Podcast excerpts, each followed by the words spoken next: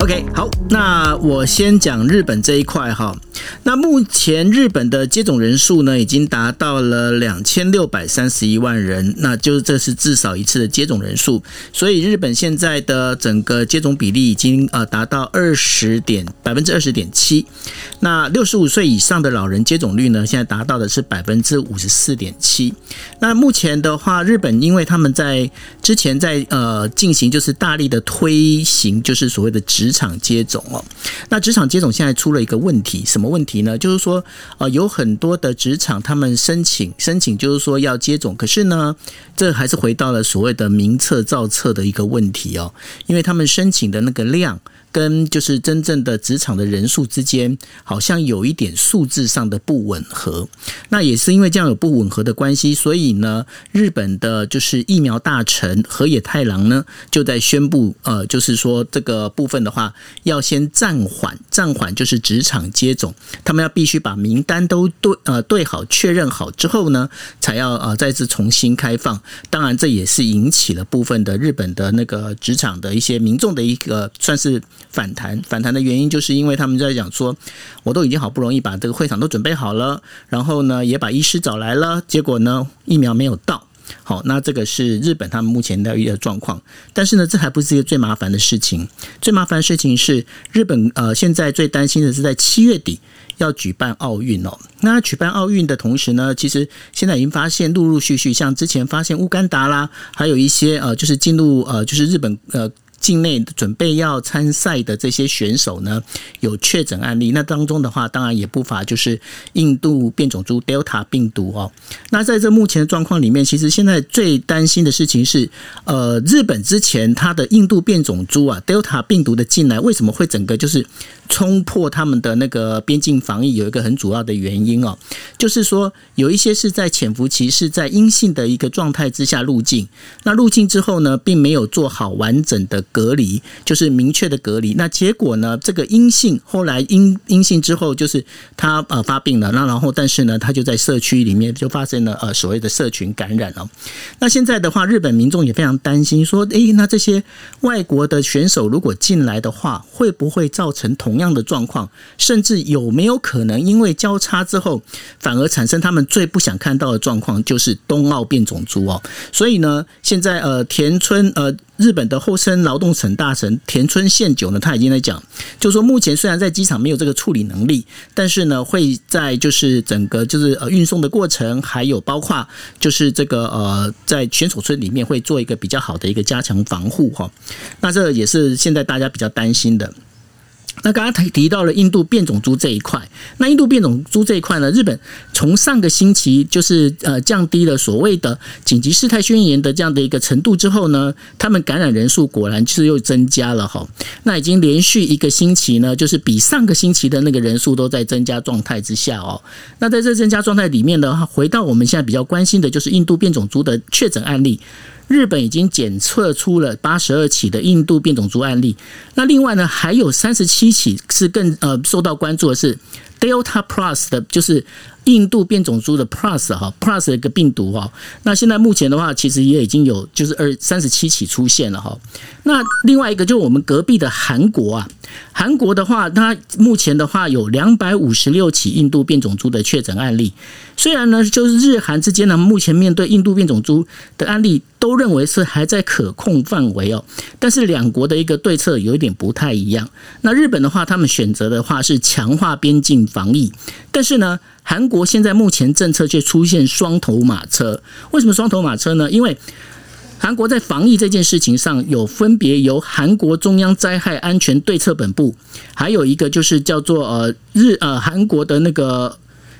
就是疾病管理厅长，然后他们两边的话主张不一样。中央灾害安全对策本部认为，韩国的防疫能力绝对有办法控制印度变种株，所以呢，他主张呢就是要把这个校园要开放，也就是缩短所谓的这个限制距离，那让孩子可以回到学校去上课哦。但是呢，就是韩国疾病管理厅长郑呃郑银庆，他却认为说，印度变种株呢会扩大韩国的这整个一个。整个传染的这个状况哦，所以说他其实认为还是必须要严控严管哦。那目前韩国现在在政策上面已经出现就是分歧的状况。那目前韩国它本身的一个感染人数已经六天连续超过六百人以上哦。那这是呃目前韩国的一个状况。那接下来呢，我会请于婷来跟大家讲一下呃其他部分日本现在目前有关疫情上面的一些问呃状况。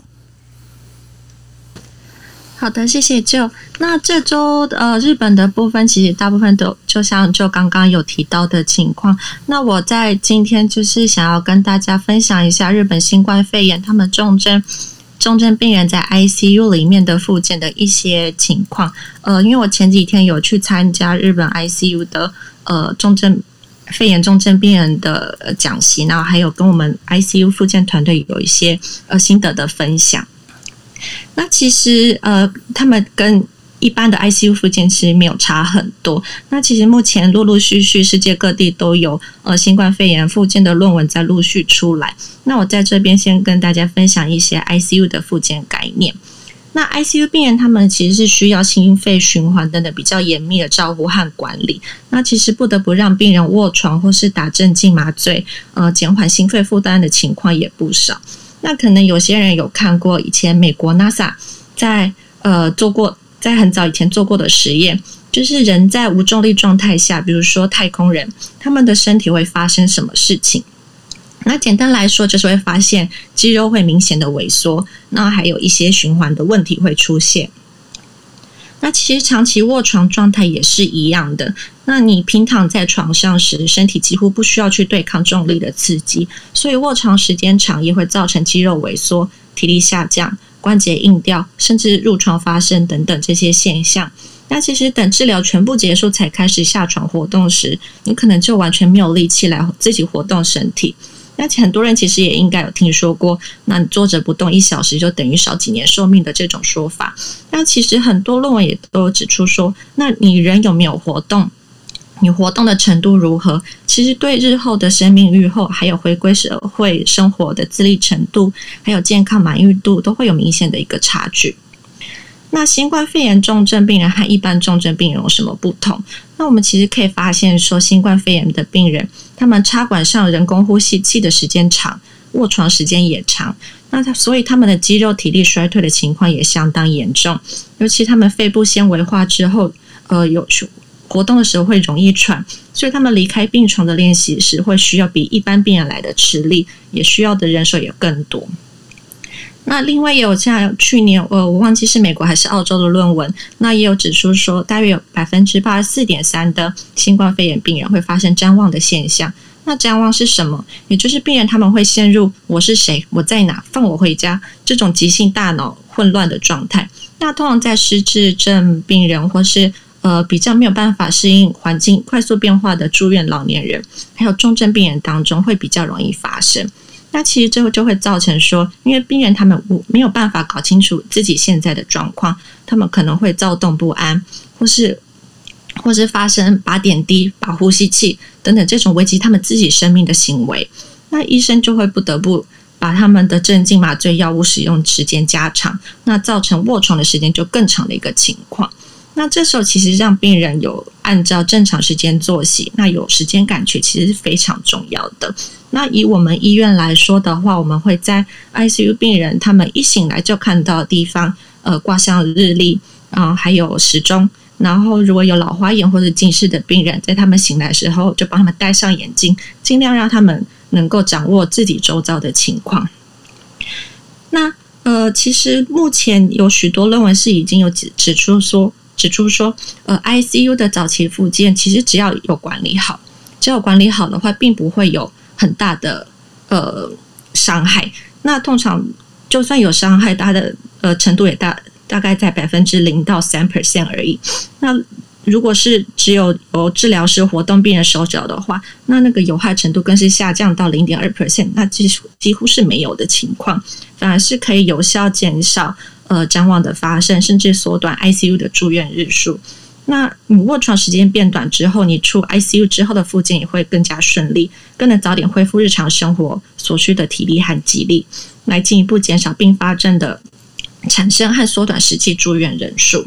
那这时候我们就会想说，那既然卧床造成的后续缺点这么多，那活动的可能它的利大于弊。那我们既然能够好好能够监控管理的话，就在 ICU 开始复健吧这样的一个想法。那我来分享一下其呃实际的状况。那在呃我们医院的话，就是每天早上的 ICU 例会会讨论每一个新冠肺炎的病例当天可不可以尝试拔管训练。那通常就是有医师、护理师、还有物理治疗师，还有 M.E. 呃临床工学技师，他们会安排好时段，然后在医生降低镇静麻醉药物，让病人稍微清醒之后，我们就会合力让病人起身坐起来。然后确认他们的呼吸性循环状态没有问题的话，就会尝试坐在床沿，然后站立或是踏步等等。那另外我们也有就是可以在呃病床上放呃脚踏车，让病人自己在床上自己踩脚踏车。那因为其实整个感染感染预防的措施会比较严密一点，比如说你要穿穿兔宝宝装啊，或是所有使用的器具都要消毒。所以其实病人复健的时间实际上只有十到二十分钟，但前后准备收拾起来大概可能会花到三到三十到四十分钟。那另外我们做完复健之后，就会再看呼吸和病人的清醒状况，再看要不要给予镇静麻醉药物，让病人好好休息，并且减缓运动后的呼吸需要来保护肺。那通常是一天会安排一到两次的复健，就早上一次，下午一次这样。那另外，如果还没有办法拔管复健的病人，我们就是由物理治疗师来徒手活动病人的手脚，来预防关节的硬化。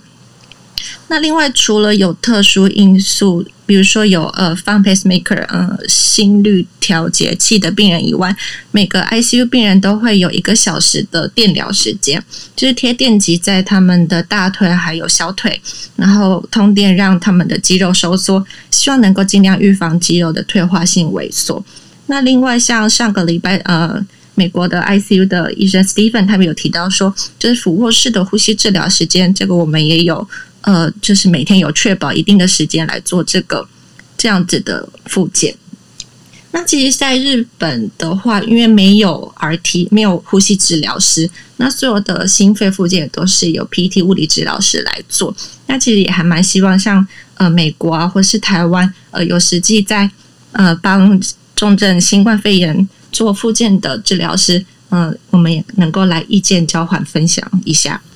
我的部分就分享到这边，谢谢。好，谢谢于婷哦。那最后的话要跟大家分享一下，就是呃，日本的他们现在国产疫苗呃的整个一个进度啊。那日本现在国产疫苗呢，总共有四支在进行当中。那现在跑得最快的呢是日本岩野义制药的那个国产疫苗哦。那这国产疫苗他们现在定位啊，他们定位叫做二世代、第二世代的新冠疫苗。呃，当然这是希望能够区别，就是目前我们大家知道的，不管是辉辉瑞、莫德纳，然后还有 AZ 的这些相关的这些疫苗哦，它把它定位为第二世代疫苗。那它这第二世代疫苗，它使用的是蛋白质次氮源的疫苗来做开发。那日本岩野义制药的那个就是社长手工呃手代木呃手代木工呃社长哦，他在接受那个产经新闻的专访的时候，他就说了哦，因为目前呢，他们。呃，这个整个疫苗已经通过第一呃跟第二阶段的一个试验了哈。那目前第三阶段的大规模试验，他们现在正在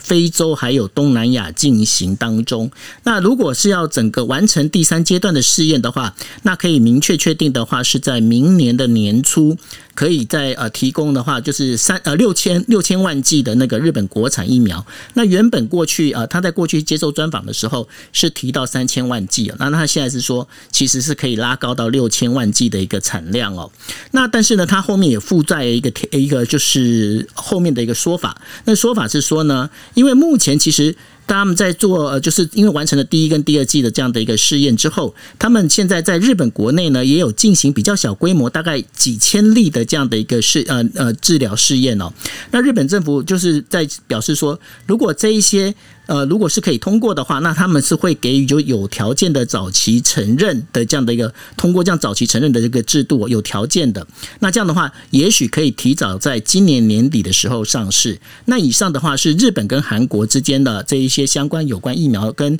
呃目前疫情的状况。那把时间再交回去给江医师。好，刚才主要是听到那个于婷哈，我觉得他分享的非常有趣，因为我们台湾哈才刚遭受到一波那个新冠的疫情哈，我们这边其实呃第一线目前是只要能够翻床，你看哦，我们那个之前哦几天都是在讲那个翻翻船怎么样做做十加三哈，从发病日啊开始去算呐，哦，然后二采一啊就给他出院，那其实都是在讲。翻船就是说，哇，那有限的医疗资源之下，怎么让病人哈，那顺顺至少求一个哈还可以的出院解隔离，然后出院哈，那这样子做整体的系统管理，然后后来还包含到说那个检疫所哈，呃，检疫所的那些呃资源的管理啊，然后病人越来越多的时候哈，那专责病房啊二人一室啊，现在慢慢已经变为一人一室了哈。那讲其实其实都是一些医疗资源上的管理啊。那于婷这个讲可能是后面已经很后面的部分，你是别的国都已经跑在台湾前面了哈。就是说，其实呃重症哈，它这种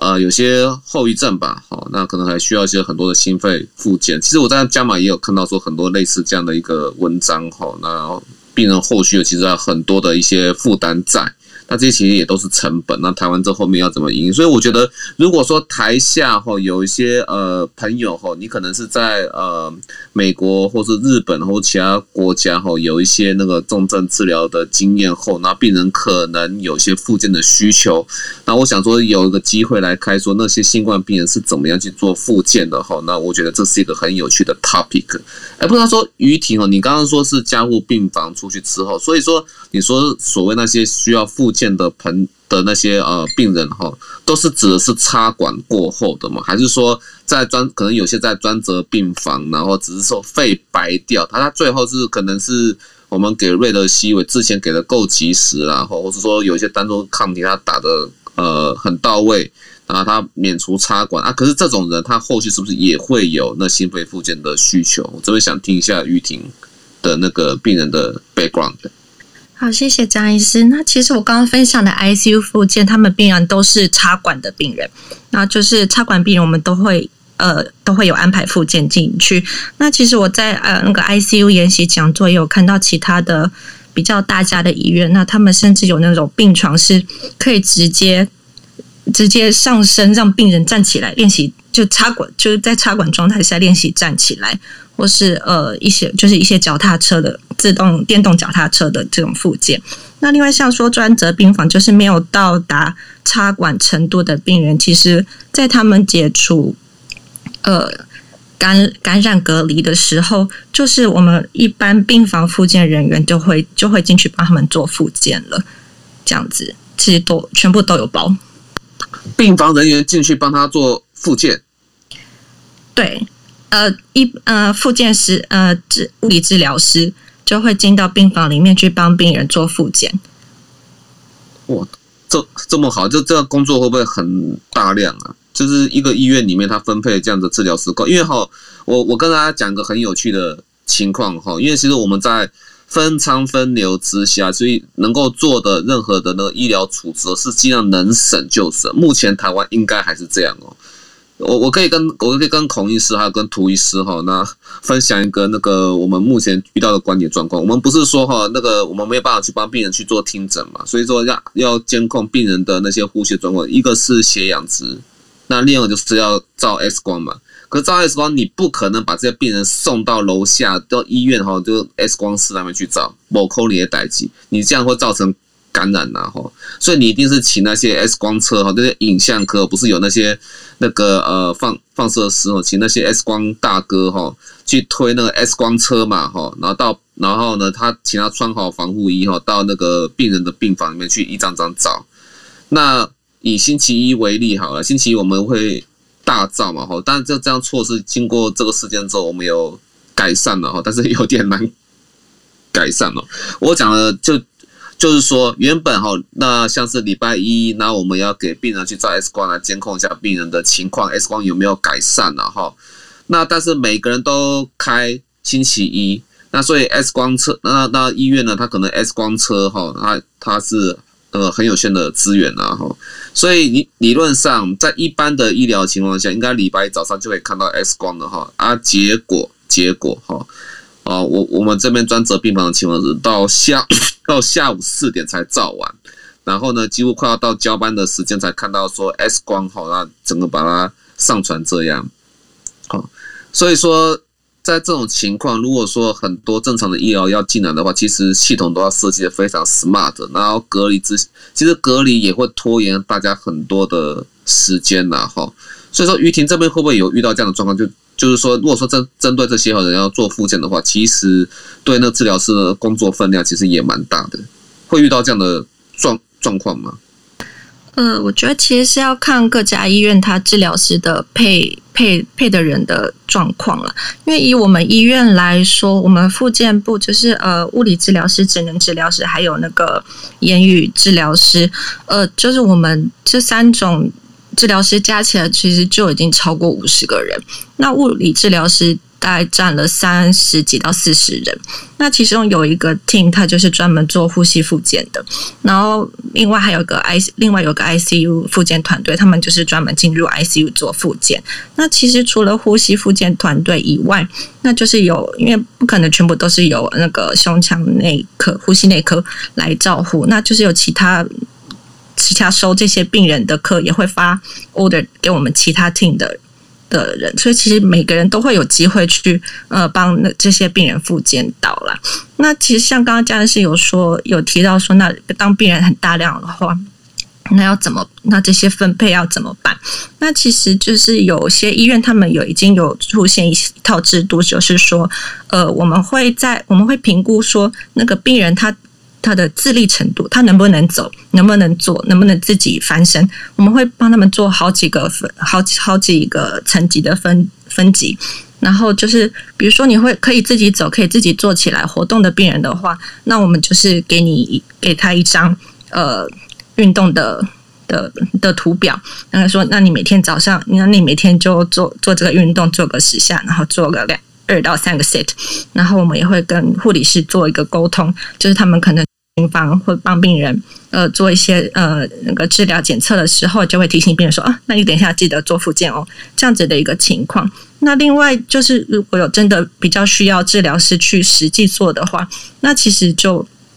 这这个量就会减少一些。那另外，其实在日本的医院，他们有分级，比如说像我们医院就是急性期医院，就是以治疗为主。那通常治疗到一个情况，你复健到差不多一个情况的话，我们就会把病人转院到以复健为主的医院去。那在那个医院，他通常就不太会做那个医呃医学上的治疗，通常就是你整天都是在做复健的这样子一个情况。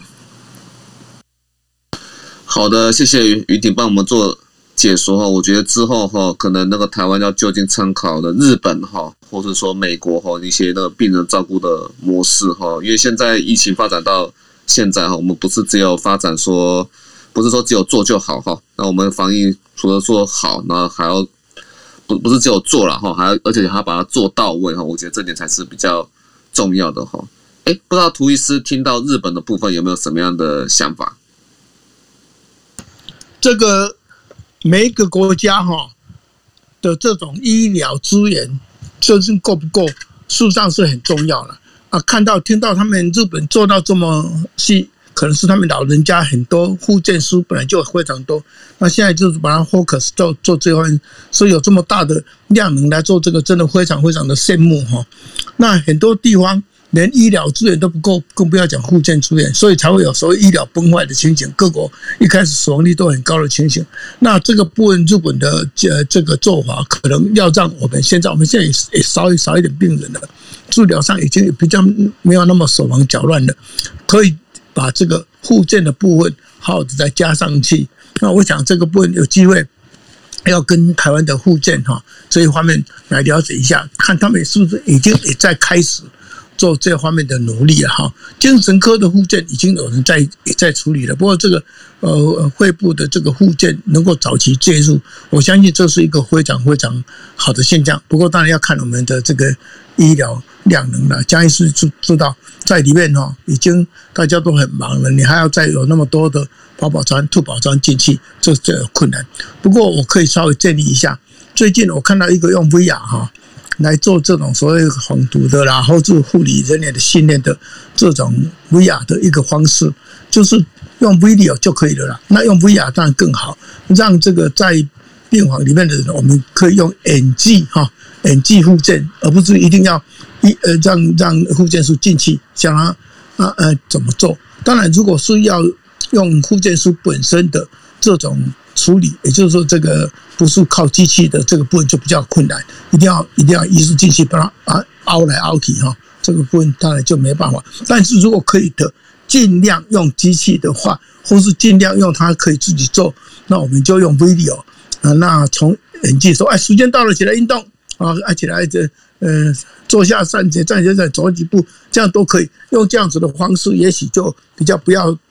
有那么多的复健师进到里面。去做，因为我们去做也都是几十分钟而已啦。真正每天或是一天要做好几次，还是要靠自己。所以用 video 的方式可能可以来帮忙。好，以上补充。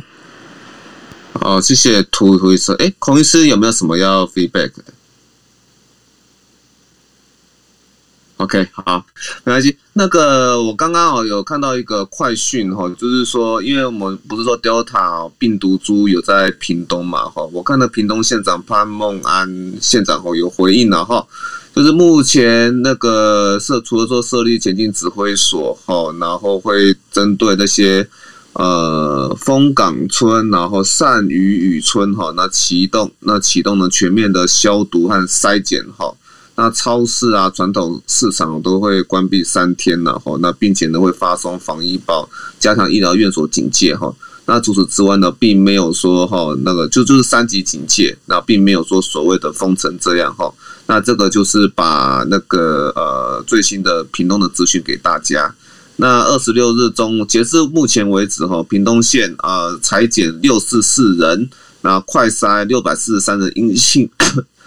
阴性。一人阳性，那进一步核酸检测呢？四百零二人阴性，啊，两百四十二人仍在检测中。那这个是目前那个屏东县政府的一个资讯，然后给大家做参考。好，那那个是不是要到呃我们欧洲的部分？Hello，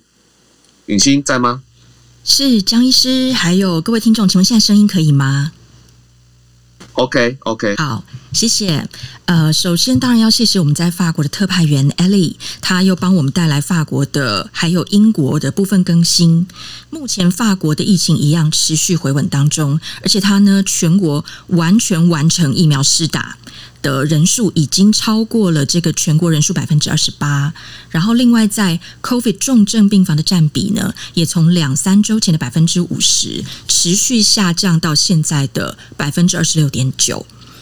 那但是呢，就是回应到我们今天一个非常关键的主题，Delta 变种株在法国的这个朗德省呢，它近日发现的确诊人数，在基因定序过后，确定有百分之七十都是 Delta 印度变种株。那被感染的对象主要就是未接种的年轻族群，还有呢，目前呃，在全法国大概这个。Delta 占总确诊人数的百分之九左右，所以相形之下，它在朗德省是百分之七十。那朗德省现在成为法国的这个高度的红色警戒区。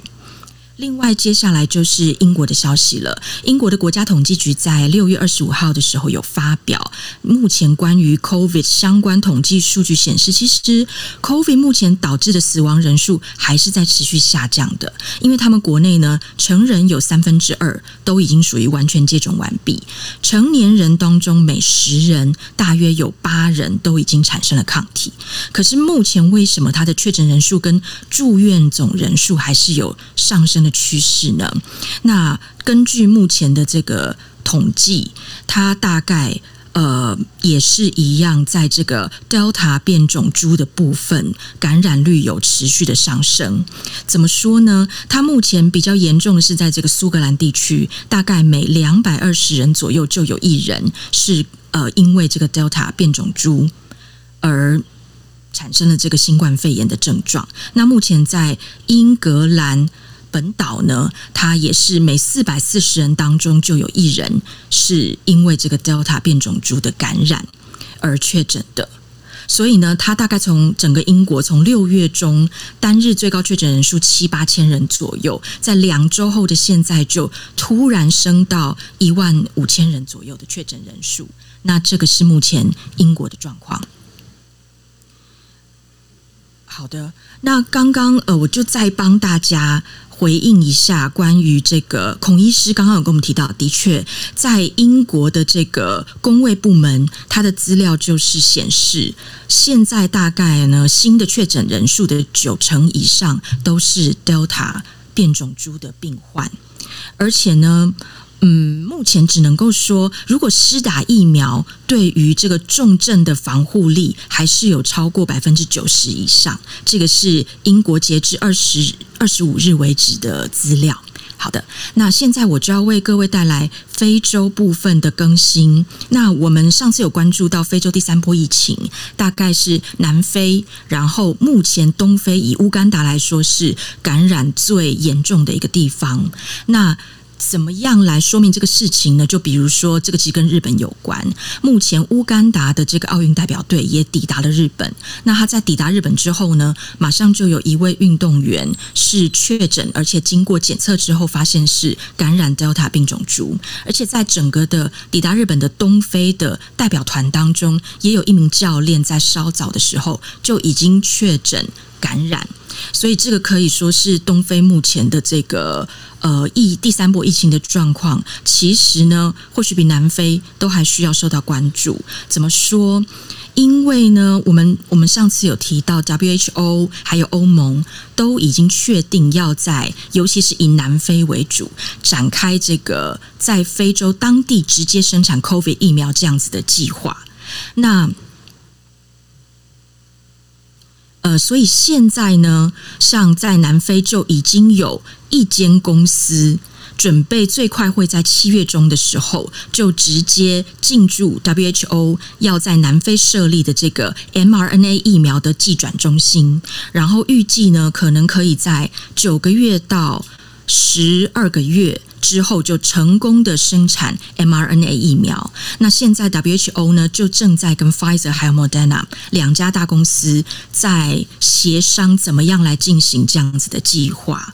然后以这个生产疫苗来说，那么其实卢安达还有在西非塞内加尔，我们上周有提到，也都是这个希望可以建立直接生产疫苗中心的重镇。只是说目前说南非以外呢，大概非洲属于资金都还没有到位，这个是非洲这边生产疫苗主要的一个障碍。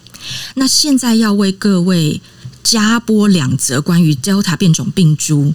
感染力的新闻，首先就是以色列。以色列其实十六岁以上完成施打两剂辉瑞疫苗成年人大概占百分之八十左右，而且他在今年就是呃刚刚六月十五日才宣布解除室内戴口罩这样子的措施，因为他原本的感染人数呢已经降到零了，每日新增确诊人数降到零，但是呢就在现在突然又已经增加到。一百以上，所以呢，他们经过这个基因定序之后，发现目前的百分之九十的新确诊病患都是感染 Delta 病株。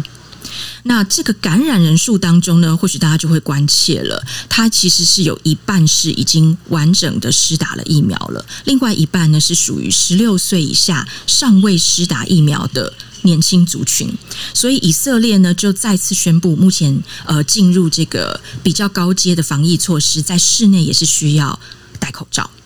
另外还有就是这个澳洲的消息，目前也是因为 Delta 病毒的传播，澳洲的大雪梨地区呢，从上就是周六开始，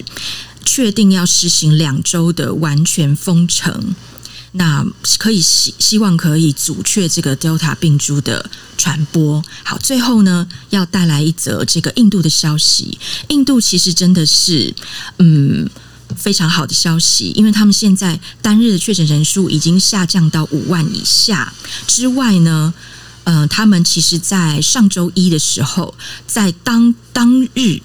就由中央政府发出了七百五十万剂的这个疫苗，可以说是一个目前的世界纪录。因为印度政府计划要让全国的成年人都可以免费注射 COVID 疫苗，那他们在之前也已经发表过，将会购买印度全国百分之七十五自产的疫苗，然后免费再发送给各省来完成这个疫苗的施打计划。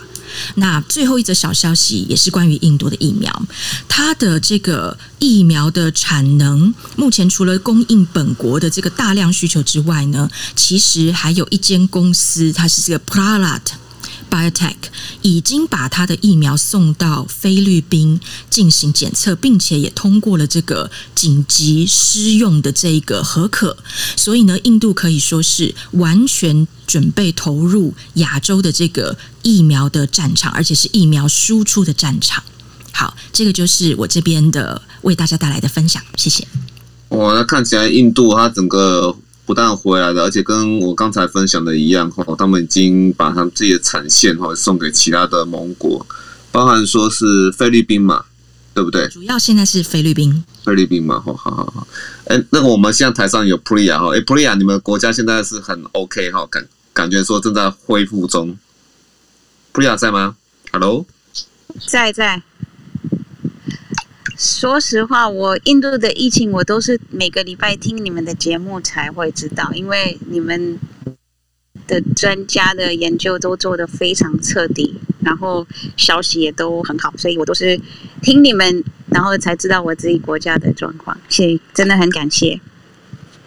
啊，谢谢 Priya。Priya 是在我们那个台湾哈，呃，翻译工作做了呃数十年的那个翻翻译。工作者是我们的那个印度朋友，这样这样子哈，那我们还是很欢迎，就是说随时印度有最新的消息哈，那也欢迎 Priya 的社群也随时提供给我们这样子啊哈。好，那刚才 Priya 他也宣导，就是说哈，那其实印度也是我我们的朋友啦。以后关于做变异株哈，我们也是学 WHO 啊，尽量就是用那 Delta 来称呼它就可以了哈。这边做个宣导一下。好，那是不是啊啊？谢谢 Priya。那我们是不是就是？听起来就是我觉得好，应该就印度这一个应该还比较 OK，其他都还好了。那莎拉，你是不是这次有要宣导的部分？对，我这边有想要再跟大家做个提醒的部分。那我是在卫生所服务的护理师，那对呃中央疫情中心的一些讯息会比较呃敏锐度会稍微高一点，那就是跟大家做一些提醒跟补充。那今天这礼拜比较重重大的讯息，就是因为我们在六月二十三号的时候有一个宣布是延长全国三级的警戒到七月十二号。那重点还是在于说要防堵社区潜在的一个疫情扩散，因为我们刚刚有提到 Delta 的那个病例哈，在在台湾还是有潜在的一个风险在，所以还是要再一次呼吁大家哈，就是做好一些居家居家的防疫，还有保持呃，如果在室内还是要注意通风的部分。那如果有外出，还是要做好相关的一些防护措施，还要保持社交距离这些事情。那我再提醒一个部分，就是那个，因为目前有开放那个社，已经可以自己去呃四大超商购买那个快速自我检测的那个裁剪的工具哈。那它还是有一定的伪阴性跟伪阳性。那如果自己做完之后呢，要怎么处理的话，我们会是建议说，哎，如果你有猜到阳性，对，我们就需要进一步把相关的检体，我看是要。呃，联络呃防疫的嗯、各县市政府的防疫的呃专线电话，然后他们就会协助你安排去进一步到哪个医院采检。对，一定要让他照他们指示，然后再来是说，呃，如果可以自行前往的话，就是最好用自行前往的方式。对，他会安排你，那你记得要把你的快筛试剂那个你自己采出来阳性的那一份试剂管带过去，让对方再确认过之后会。现场还会再请你再做一次第二次的采采验快筛，然后一一并顺便做 PCR 的部分。对，那在 PCR 报告还没有出来之前，原则上会留在医院去，呃，先观察，确定报告出来之后，才会决定是不是要持续留下来住院治疗。只要是阳性，就会留下来住院。那如果是阴性的话，就会让你再回到家里做呃一些相关的隔离啊，或是那个自主健康管理的一些措施。对，那如果对居家隔离啊、自自主健康管理不清楚的部分，可以再跟我做联系，我可以再提供大家一些想法跟建议。那另外就是还有一个重点，就是这礼拜五其实也中央也公开说明说，残疾的一个开放哈，哦，它其实是有两类的那个开放对象。那第一类的对象主要是针对公费接种的对象，那各县市政府原则上还是会以公费接种对对象的顺位去。去通知候补，去登记候补。好，那我想说，因为其实礼拜五那一天，其实很多卫生所啊，然后基层的医疗院呃诊所也都接到很多询问的电话，因为他们其实这些人大部分来讲都是询问一些非公费开放接种的的可能性，然后但是因为残剂真的是在那一天最后一瓶，然后剩余的可能呃五 G 左右不到的那个数量的人数，所以其实这个需求量真的没有很大。那而且是希望是就近的一些在在当当地能够就近呃前往的方便的民众优先，所以原则上还是以公费的那个接种对象为优先，所以还是呃请民众稍安勿躁，我们一起做个。呃，理性的民众哈，不要用电话去占用基层的那个电话线。那如果大家需要相关的讯息，因为各县市政府的配套措施是会略有差异的，所以一定先请大家先到各县市政府的卫生局的呃网站哦，或是市政府的网站，都一定会有相关的说明。所以请呃不要因为收到中央的讯息，就马上觉得东西就会到地方来哈，这个可能还有一些时效性，需要地方政府进一步配合。那请民众就是再多加留意，谢谢。哦，那那个，哎，我这边特特别想要说，呃，以我的经验来讲，然后顺便也问一下莎拉这样这样子哦，因为其实刚刚讲就是说居家快筛嘛，哈，那那个其实现在便利超商哈，我像我家附近便利超是星期六的时候就进进货哈，那最早的那个最早的那个快筛民民民众的那个快筛。事情哈，大概是在迪化街那边，那个好像是星期四还是星期五就已经进来了哈。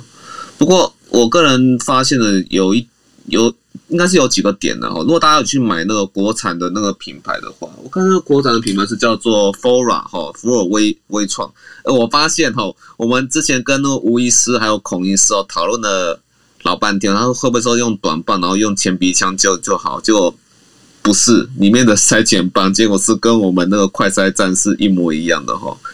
是长棒了哈，所以说并没有说做些什么特别的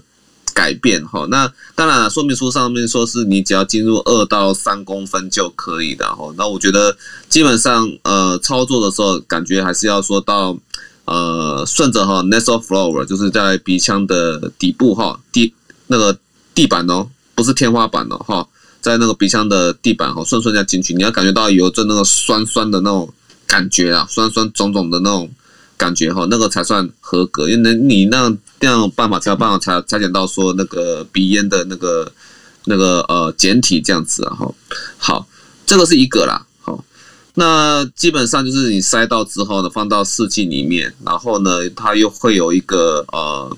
它那个。那个小试剂瓶哦，会给你另外一种盖子哦，上面有一个开口哈，那你会可以把它反过来点哈，那点到那个呃，像是验孕棒里面上上面的那个检检体棒哈，但是看说哇是两条线还是一条线这样子哈。那如果看到两条线哈，要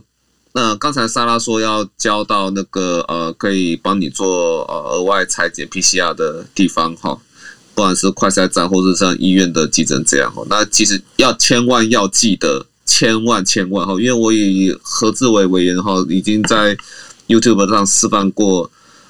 一次了哈，千万一定要把它用夹链袋包起来，它会有。给你一个夹链袋，千万说你不要用手哈，直接那个拿着来哦，这个会有点尴尬。你的夹链袋，然后夹链袋的目的好像就是说给你一层保护，然后呢在上面喷上一层酒精，再交给那个那个医护人员这样子哈。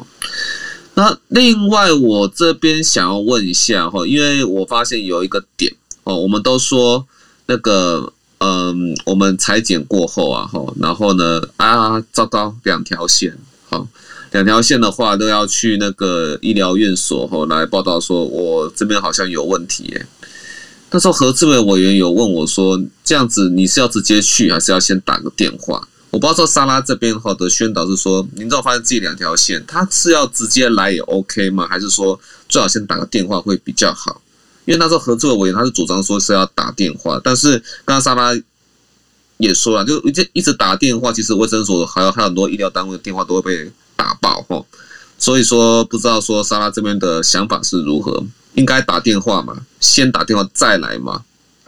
对对对，我来补充一下好了。刚刚讲的是不要打电话，是关于残疾的部分的询问，然后当然还是呃稍安勿躁，那电话线留给一些防疫的人的一些工作上需要使用，因为还是有很多县市需要做疫调。那如果大家电话涌进来，其实他们连疫调都要执行都非常困难。所以，刚如果你如果做完那个筛检快筛的报告阳性之后呢，呃，也不需要过度紧张。那你我们只是建议，就是可以联络有一个各县市其实卫生局都有一个防疫的专线。那如果他没有公告的话，其实也是可以联络卫生所。对，这个可以联络卫生所协助你。那不要自行去裁剪，也不要自行去医疗院所，因为在还没有排除你是可能感染，呃，没有排除你是感染的。被感染的确诊者之前，我们还是以用最审慎的方式态度去面对。我们先当自己是已经有可能感高感染风险的状况，然后到依据那个卫生局或卫生所的指示，去呃指定的医院或者那个采检的地方去做检验，不要跟人家去快筛站排队。对，因为我们还没有排除我们可能的风险，我们可能比快筛站的任何一个人都风险又都要来得高一些。在这边做个补充。哦，所以是要打电话的吧？哈，就 OK，好，了解了解，好，感谢那个莎拉哈，OK，好，那这样那那 OK 是是老师，哎、欸，我补充一下，那个我星期五在那个新闻面对面没也有开箱那个福尔威那个什么的 国产的快筛，我也很意外，那个棒子竟然是一整条的。就我觉得这个是因为他他就写啊，只要采前鼻孔嘛，二点五公分就够了。所以我怕有民众不知道哦，那因为那一根就十公分，不小心戳太深怎么办？因为大概一半就够了啦哈。那那是测不到鼻烟的啦，它就是这个快筛，它是测前鼻孔的分泌物就够了的意思啦哈。不要不要。是很认真的，还是一定要戳到底哦？很危险哦，要医护人员才可以这样哦。这那个好好的看那个说明书，说明书都有写每一步怎么做，图解。他他很清楚的话，就是很前面三分之一的鼻孔，二点五公分就够了，大家就不要太戳太深哦。好，感谢那个孔医师的补充啊。这样，莎拉，我们的话如果发现就是说，哇。两条线，那请问我们是当下的第一个反应动作是要打几号，然后给人，然后再决定说我们要去哪边？呃，就是我可以考虑是先联络卫生所啊，卫生所假日还是有值班电话，那希望民众不要呃随意去利用这个线，然后占用我们基层人力的部分。如果真的是疫情需要哈，一定可以先联络卫生所人员，会有协助的人员提供你一些处置的作为。对，那老把电话留给防疫专用这个这个部分。如果大家不知道卫生局的防疫专线的话，可以联络卫生所，我们都有专业的人员可以协助。对，那。那个大家就是可以做好，呃，如果真的发现阳性，不要自行前往。我再一次提醒大家，不要自行前往，好，一定要有些人家帮你安排好你该前进的动线之后，你再去，然后那个医院才可以做相对的阴影，知道你是什么情况进来的，避免有一些呃对医院急诊的感染的问题。谢谢。所以卫生所就是去查到他查就可以，他没有个解解码，他有吗？没有没有，我们假日还是有人员在轮值值班手机。对，OK OK，好的好的好的，好好感谢莎拉。好，那我想大概目前就是我们呃本次的内容了哈。